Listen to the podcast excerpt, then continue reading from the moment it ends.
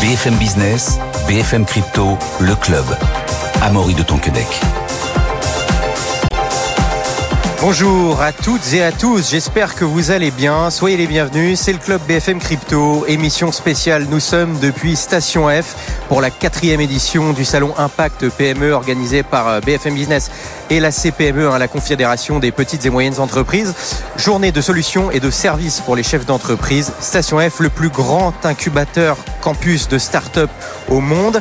Alors pour l'occasion, on va parler euh, des grands défis auxquels vont faire face les startups crypto en 2024, avec notamment Louis Tellier, journaliste pour The Big Whale. Bonjour Louis. Bonjour Amaury, bonjour à tous. On parlera aussi des, des, des stablecoins. Euh, les stablecoins, quels sont à eux leurs grands défis avec euh, l'arrivée du règlement MICA courant 2024 avec Gonzague Grandval, fondateur et CEO de Skim. Bonjour Gonzague. Bonjour Amaury. Nous sommes en ligne avec Valentin Nico, membre de la cellule info d'experts de Bourse Direct. Bonjour Valentin. Bonjour Amaury. Valentin, Valentin, le cours du Bitcoin est relativement stable euh, cette semaine, on gagne plus d'un pour cent, euh, mais nous sommes dans le rouge aujourd'hui. Hein. On est en train de perdre ces 1% qu'on a gagné euh, durant cette semaine de hausse. Nous sommes actuellement autour des 37 800 dollars, Valentin. Oui, je vous confirme. Donc sur la semaine, depuis jeudi dernier, on fait plus un 30% quand même, donc on reste positif. là, bon, le marché depuis depuis près de deux semaines est plutôt a plutôt tendance à à donner envie à des prises de bénéfices sur euh, ceux qui sont qui ont l'habitude de trader cet actif.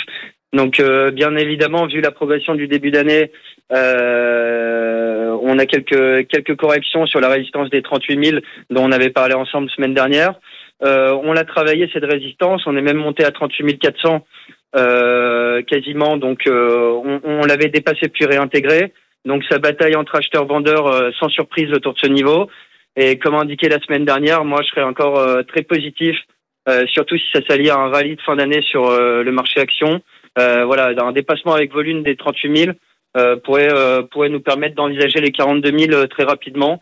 Donc on continue le on, on, continue la grande avancée, peut-être un peu d'euphorie, mais mais bon autant autant y participer. Merci beaucoup Valentin, on va suivre ça de très près. Valentin Nico, membre de la cellule info d'experts de Bourse Direct. Bonne journée Valentin.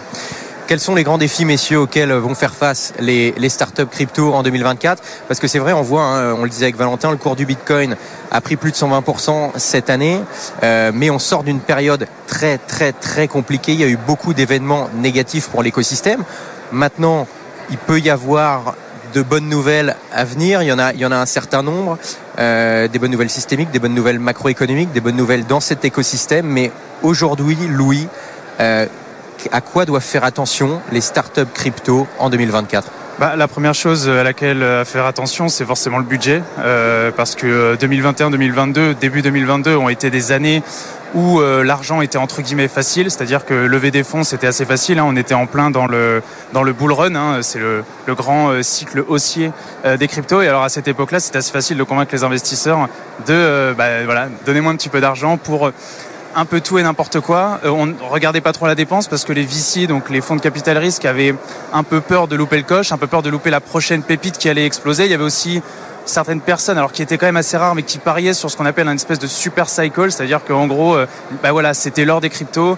Euh, les cryptos allaient enfin devenir ce qu'on appelle mainstream, en tout cas, voilà, démarrer sur un cycle haussier qui allait durer quand même relativement longtemps. Et en fait, on s'est aperçu, bah, effectivement, que c'était un autre cycle crypto et que les cours sont effectivement euh, bah, remontés, euh, baissés très fortement. On a eu un, euh, un, un, un, Bitcoin qui est un peu le phare de cet écosystème à 16 000 dollars euh, vers novembre, donc il y, a, euh, il y a un an, sous le coup bah, de FTX, de la chute de Terra Luna et de plusieurs plateformes. Donc ça, c'est la première chose quand même à laquelle faire attention, c'est son budget, ne pas grossir trop tôt, ne pas avoir des ambitions démesurées dans un premier temps. Donc c'est quand même quelque chose en discutant avec beaucoup de startups qui vont bien en ce moment, parce qu'il y en a, hein, on parle beaucoup d'événements négatifs, mais il y a aussi du positif dans tout ça, c'est que il y a une sorte de grand écrémage, on va dire, euh, qui est aussi propre à la crypto, hein, qu'on voit depuis euh, plusieurs années, en fait, qui est en train de s'effectuer. Et quelque part, c'est un bon signe en fait parce que euh, seuls les meilleurs euh, restent ceux qui arrivent à vraiment bien gérer leur budget. Et puis il y a quand même une deuxième chose, hein, puisque vous m'interrogez à Maurice sur les grands défis de l'écosystème. Bah, il y a aussi la régulation, parce que la régulation va devenir une réalité. Euh, on le voit. Alors même si les États-Unis et l'Europe sont un peu plus différents, euh, aux États-Unis, on a vu cette amende hein, record pour une plateforme crypto, ben voilà, attribuée à Binance. 4,3 milliards de dollars. Hein. Exactement, exactement. Et en fait, on voit que les régulateurs en fait vont être intransigeants. Donc là en Europe, il y a Mika qui arrive. On en parlera un petit peu après, mais pour les stablecoins, c'est dès cet été, donc le 30 juin 2024. Euh, et Mika va commencer à devenir une réalité au début 2000. Euh, 2024 pardon et les, stablecoins c'est cet été 2023 je fais une petite euh, une erreur et en fait voilà il va vraiment falloir faire attention à la régulation qui va devenir une, une réalité et surtout qui va commencer à coûter cher donc c'est un budget aussi qu'il faut anticiper bah, le budget, effectivement, il faut le surveiller. Euh, le, grand, le, grand défi des startups, c'est aussi de se financer. Gonzague, on a, on a quand même un retour des fonds Web 3 qui commence à revenir petit à petit. Euh, oui, en effet, euh, l'appétence des fonds commence à, revenir sur le, sur le marché crypto au sens large. Je voulais compléter ce que disait Louis par rapport à cette phase qu'on appelle le, le, crypto winter, cette période froide pendant laquelle il ne se passe plus rien, les sols sont gelés et rien ne pousse.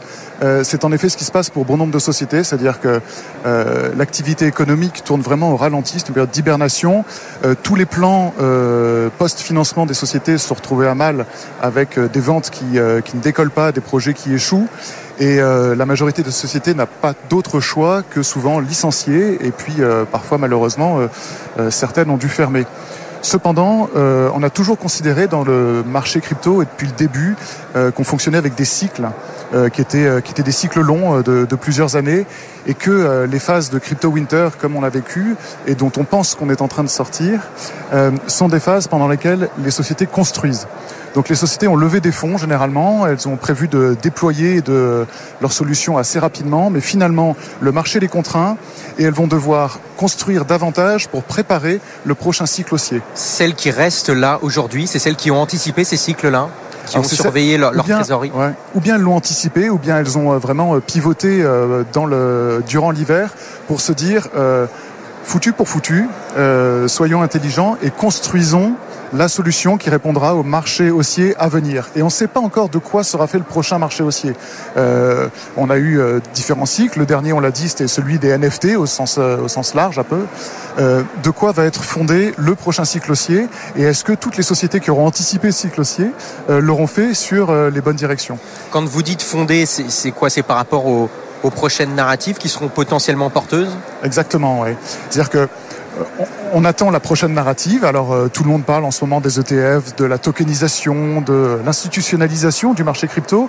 Je pense que la réglementation qu'on abordera après euh, est un bon vecteur pour parler de ces sujets-là. Euh, cependant, la réglementation n'a jamais été un marché qui permettait de faire exploser l'économie crypto. c'est c'est pas un catalyseur, c'est plutôt un empêcheur. Donc on fait avec, on fait avec la réglementation. Euh, donc il va falloir trouver le, le catalyseur du prochain cycle haussier. Euh, je ne pense pas que ce soit la tokenisation, euh, parce que euh, la tokenisation, c'est, euh, on en est vraiment dans la phase de recherche et que ça viendra dans les années qui ah, C'est intéressant ça, parce qu'il y a pas mal de gens qui pensent que ce sera un des narratifs porteurs, qu'il y a pas mal, il y a pas mal de, de, de, de banques qui s'y mettent. Pour vous, Gonzague, ce sera pas forcément le, comment dire, le, le, moteur principal, en tout cas, du prochain marché, du prochain cycle haussier bah, Je pense que la tokenisation s'intéresse beaucoup de monde, mais toujours au stade d'innovation et d'expérimentation. Ça veut dire que là, on n'est pas prêt Donc on n'est pas du tout prêt à lancer à grande échelle euh, les marchés de la tokenisation. Euh, les solutions techniques sont en partie là. En revanche, euh, le, le, marché n'existe pas encore euh, à grande échelle, pas du tout euh, à la mesure du marché financier. Donc il va falloir attendre un prochain cycle pour que la tokenisation peut-être euh, prenne son envol, mais c'est un, un, autre débat. Louis, Louis, pour vous, la tokenisation, c'est trop tôt pour l'instant euh, ou... bah Ça, le, le, marché le dira, j'ai envie de dire, si c'est trop tôt ou pas. En fait, ce qui est intéressant avec la tokenisation, c'est que c'est une tendance qui parle en fait aux institutionnels du monde financier traditionnel, parce que la tokenisation, on le rappelle, hein, c'est le fait de tokeniser, donc de faire circuler sur blockchain, que ce soit blockchain privé ou blockchain public, une représentation d'un actif qu'on appelle du monde réel. après, voilà, définir ce que c'est le, monde réel, mais effectivement, ça parle parce que là, on voit un cas concret, euh, on voit quelque chose qui quand même ressemble beaucoup à ce qui existe dans la finance. Et en fait, la tokenisation, pour une grande partie de la tokenisation, c'est une optimisation de la finance. Donc, c'est vrai que c'est quelque chose qui est facilement, ou en tout cas plus facilement appréhendable par les institutionnels traditionnels. Oui, et la tokenisation tokenisation pardon, peut avoir quand même pas mal d'avantages. Ça peut rendre euh, l'investissement plus simple à toute une tranche de la population, ça peut rendre certains actifs euh, liquides, ça peut aussi réduire les frais car euh, ça réduirait potentiellement les intermédiaires. Gonzague, bon, personne n'a de boule de cristal, mais si c'est pas forcément la tokenisation, si c'est encore un peu trop tôt, selon vous, est-ce, est que vous avez en tête un, un, ou deux autres narratifs qui pourraient porter ce marché dans les dans les mois et années qui viennent? Alors, selon moi, la, meilleure narrative, c'est celle qui est très progressive et qui consiste à, à faire son apprentissage du monde crypto et euh, généralement ça passe dans un premier temps par euh, Bitcoin, par les grandes cryptos. Euh, le message est en train de passer sur, sur Bitcoin en particulier et sur les autres. Ça devient véritablement l'actif numérique de référence pour tous les investisseurs, pour même les particuliers, pour le monde entier. Son institutionnalisation avec l'arrivée des ETF il y a des débats pour savoir si ce sera bénéfique euh, ou au contraire euh, une épine dans le, pied du développement de, Bitcoin. Mais en tout cas, ça marque son institutionnalisation. Et, euh, et je pense que ce cycle va à nouveau amener une grande vague de porteurs particuliers aux cryptos euh, devant un phénomène euh, qui va être massif à nouveau et dans lequel vont commencer à rentrer des acteurs institutionnels, les fonds d'investissement. Ce qu'on attend quand même, euh, en tout cas quand on parle de la France, c'est de savoir quand les banques particulièrement commenceront à proposer, comme certaines de leurs homologues en Europe, en Suisse, en Allemagne et ailleurs, des offres à destination de leurs clients fondées sur euh, des portefeuilles en crypto-monnaie ou des capacités à acheter, à se positionner sur les cryptos.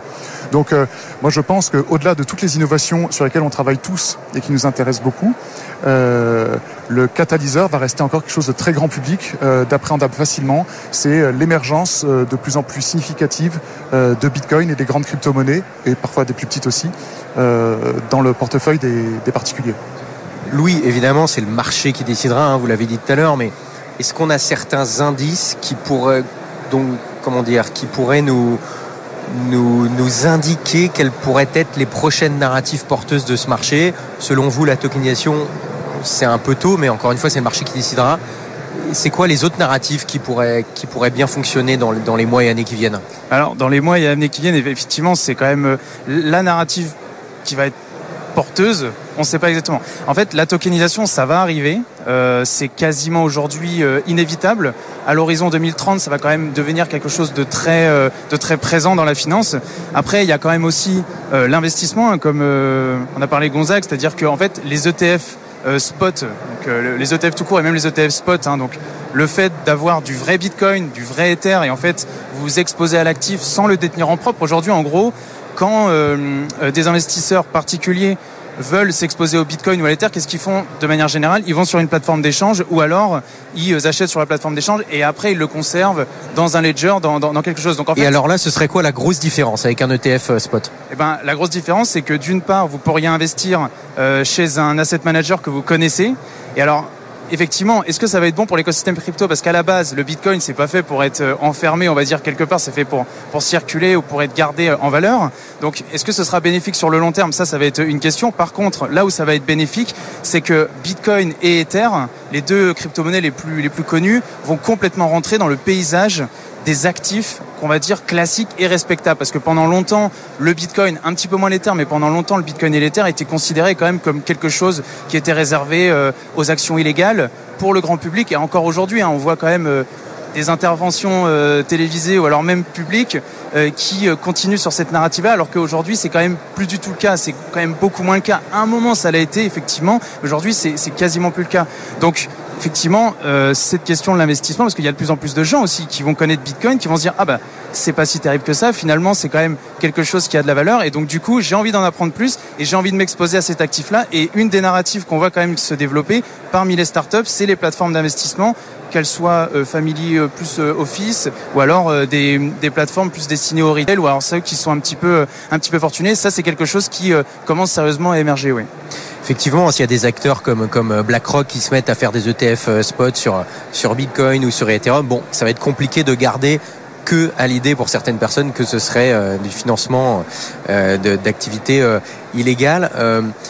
Et en plus, effectivement, le, Bitcoin est en train de devenir une classe d'actifs à part entière parce qu'il est encore trop tôt pour le dire, mais il se décorrèle de plus en plus des autres actifs financiers traditionnels, ce qui donnerait une raison de plus pour le mettre en portefeuille dans une logique de diversification. Gonzague, vous, votre avis par rapport à ces, ETF hein, qui vont arriver incessamment sous peu pour vous, le temps le dira, mais plutôt bonne ou mauvaise chose pour, euh, pour l'écosystème. C'est vrai que c'est un peu contraire à la philosophie première des crypto-monnaies, mais en même temps, c'est ce qui pourrait leur permettre de se faire accepter et connaître euh, du plus grand nombre. Alors, euh, je pense pas que ce soit contraire à la philosophie, parce que Bitcoin n'a pas de philosophie. Bitcoin, c'est une technologie, et puis on en fait ce qu'on veut.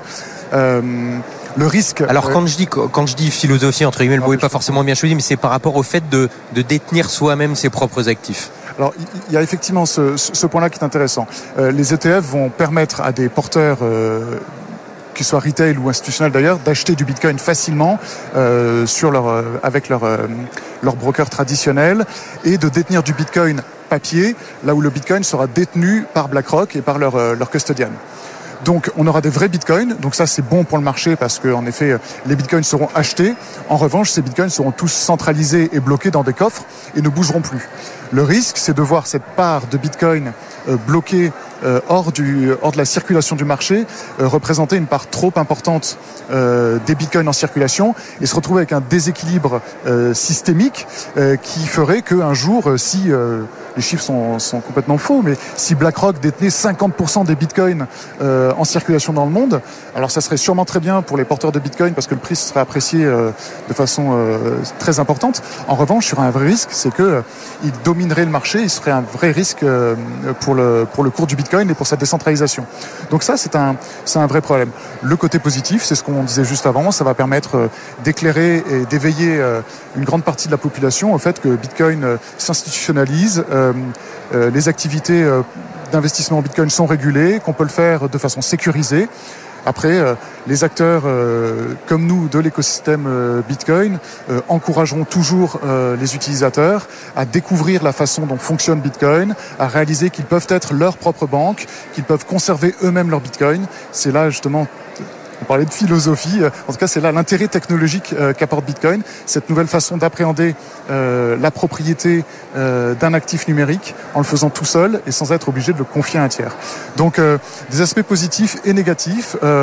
prenons que le positif. Il va se passer plein de choses dans les mois et années qui viennent, tant en termes de valeur que de euh, que de démocratisation euh, du Bitcoin. Donc euh, tout ça est très très encourageant. Et puis quand même aussi quelque chose à Maurice, il y a une tendance qu'on voit moins ou que le grand public voit moins, c'est celle de l'infrastructure. Il y a beaucoup de startups en ce moment et notamment une qui est littéralement en train d'exploser dans le bon sens du terme, c'est Kiln. Et en fait, Kiln est spécialisé dans ce qu'on appelle le stacking. En fait, le stacking, c'est une manière de participer à la sécurisation d'un réseau en fait, en mettant en jeu, donc preuve d'enjeu, stacking, en fait, on stack dans le protocole pour protéger le protocole. Et en fait, de plus en plus, euh, comme il y a des applications qui se développent autour, notamment d'Ethereum et plein d'autres protocoles, en fait, on voit aussi une tendance qui est celle de l'infrastructure pour protéger ces protocoles et puis pour surtout les aider à ce qu'on appelle scaler, c'est-à-dire augmenter euh, leur nombre de transactions par seconde et les applications qu'on pourrait développer, euh, notamment autour d'Ethereum, mais il y en a plein d'autres, il y a Solana, Avalanche, enfin toutes ces blockchains justement qui euh, permettraient demain de faire beaucoup plus de cas d'usage que ce qu'il en est aujourd'hui. Oui, d'ailleurs pour parler de réglementation, hein, on a a des débats au Sénat hein, qu'on a eu il y a, il, y a, quelques jours par rapport au stacking et au mining où euh, il était question ou pas, on ne sait pas encore, de taxer les revenus générés par le stacking et le mining. Le problème, messieurs, si vous avez un avis là-dessus, c'est que ces revenus, ils sont dans la crypto en question. Et tant qu'on reste dans la crypto en question, bah, comme certains le disent euh, pas mal, c'est pas encore totalement stable. Ça va être très compliqué d'arriver à, à, évaluer euh, les, les, les, gains d'une personne euh, au moment de la, où on perçoit le, les, les, rewards, les revenus en, en, stacking ou en mining. Ouais, mais comme on est très fort pour créer des enfers fiscaux, je pense qu'on va y arriver. Mais Donc, sincèrement, ça va, être, je, vois pas comment on peut faire là pour calculer. Pour ça va être extrêmement compliqué. ça va être extrêmement compliqué. Donc, j'ai pas trop d'avis. Je, je, je, conçois que ce soit des revenus et qu'ils puissent être taxés. cependant, on se rend compte de la difficulté de la mise en place. il faudrait vraiment là aussi des périodes un peu de, de moratoire pour voir comment comment les acteurs du marché peuvent euh, aider, euh, réagir, comprendre, euh, organiser des, les, fonctions déclaratives de ces, de ces revenus pour que les utilisateurs et d'ailleurs les services fiscaux ne se retrouvent pas avec des données intraitables derrière pour déterminer des plus-values potentielles ou des revenus un, peu, un peu compliqués à écrire.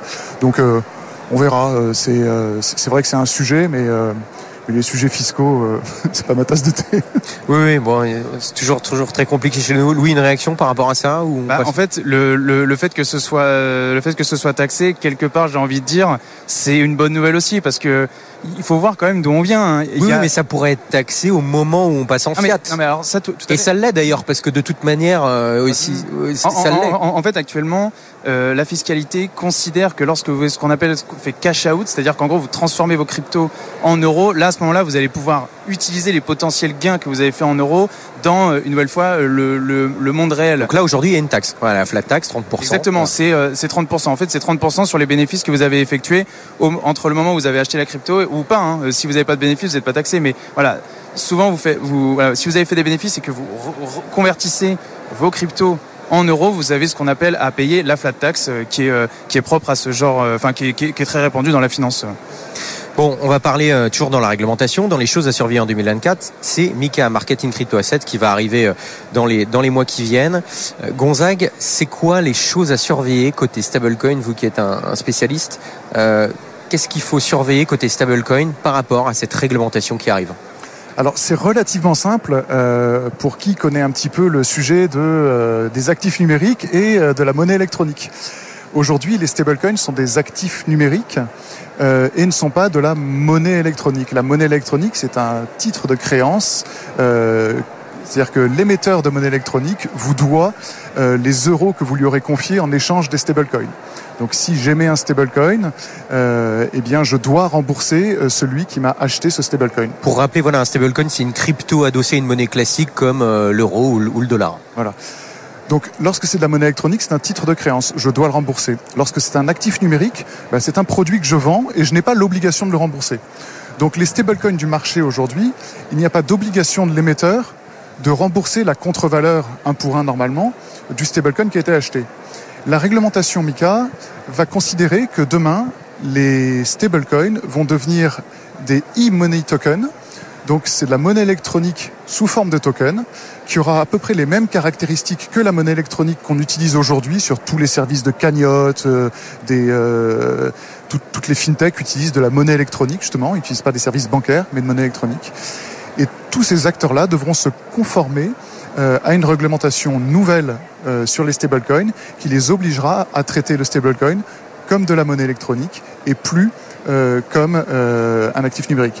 Cela implique donc des exigences réglementaires bien supérieures à celles qui, sont, qui existent aujourd'hui et donc des coûts également en hausse pour réussir à opérer ces activités d'émission et de gestion de stablecoins.